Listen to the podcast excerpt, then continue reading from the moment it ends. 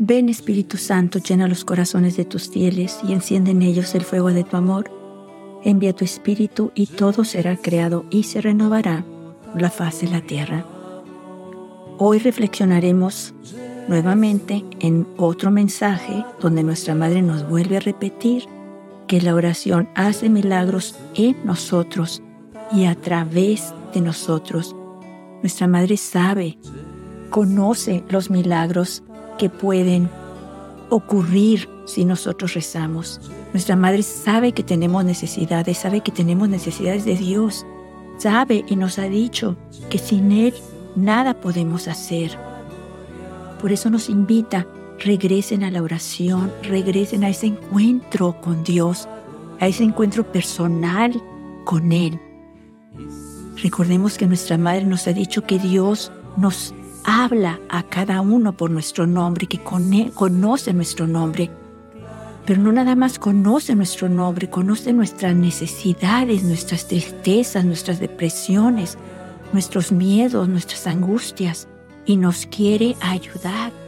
Es un Padre que nos ama con un amor inconmensurable que no tiene medida y quiere que nos acerquemos a Él porque no nos quiere ver sufrir.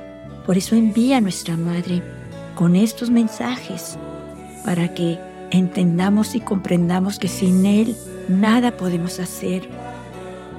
Todos pasamos por muchas situaciones en la vida y si no es con Él, no podemos sobrevivir la situación que estamos pasando.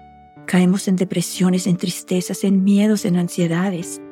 Nuestra Madre nos dice, la oración hace milagros en ustedes, les da la paz les da serenidad, les da la seguridad que Dios está cerca y que nos va a ayudar.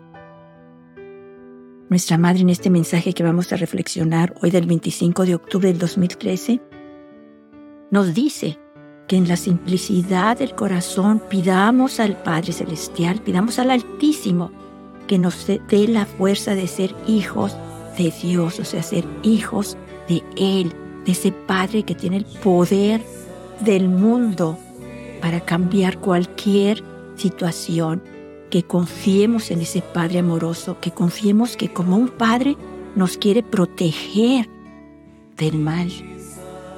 Y este mal es Satanás que nos quiere alejar lo más posible de Él para que caigamos en la tiniebla, en la oscuridad y en la depresión nuestra Madre nos dice, por eso, pídanle al Altísimo que les dé la fuerza de ser hijos de Dios, que lo busquemos, que lo pongamos Él en primer lugar, que no podemos sin nuestro Padre, no podemos hacer nada y Él todo lo puede y Él sabe que lo necesitamos, pero no nos puede forzar, nosotros tenemos que escogerlo, elegirlo a Él, todas las mañanas correr a Él, ponernos en sus manos, poner a nuestra familia en sus manos y no separarnos ni un día de Él que nuestro pensamiento siempre sea hacia Él.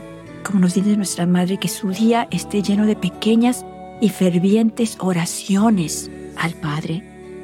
Nuestra Madre nos dice en este mensaje que Satanás no los agite como el viento agita las ramas.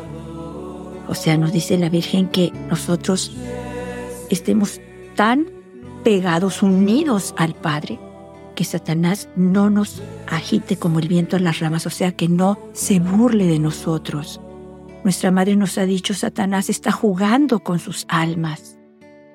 De verdad, nuestra madre sigue aquí en la tierra porque el Padre Celestial nos ama y nuestra madre va a seguir aquí recordándonos estos mensajes porque hasta hoy ella está aquí, presente, en medio de nosotros, como nos ha dicho en el último mensaje, el 25 de junio del 2023. Estoy aquí porque el Altísimo me lo permite para orar por ustedes, para ser su madre y su refugio.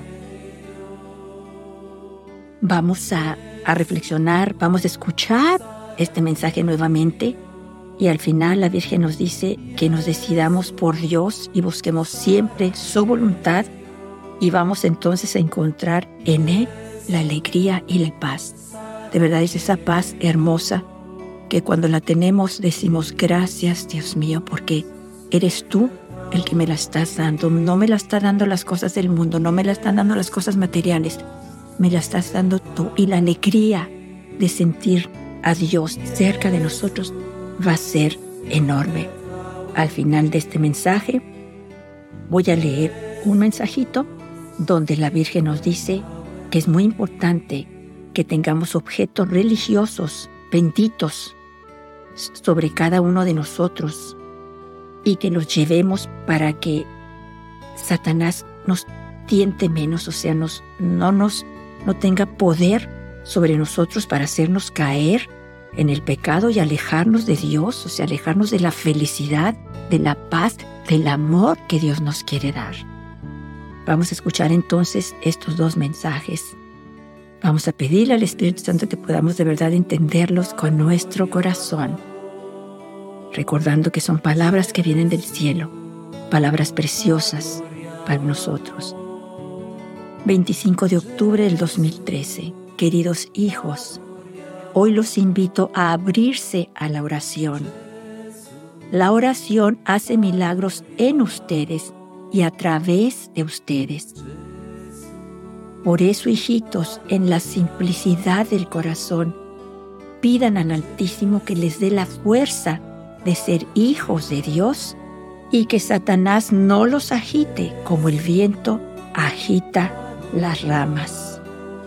Hijitos, decídanse nuevamente por Dios y busquen su voluntad, y entonces encontrarán en Él alegría y paz. Gracias por haber respondido a mi llamado. Vamos a escuchar ahora el mensaje del 18 de julio de 1985. Queridos hijos, Hoy los invito a poner en sus casas más objetos benditos y que cada uno de ustedes lleve consigo algún objeto bendito. Hagan que sean bendecidos los objetos. Así Satanás los tentará menos porque tendrán una armadura contra él.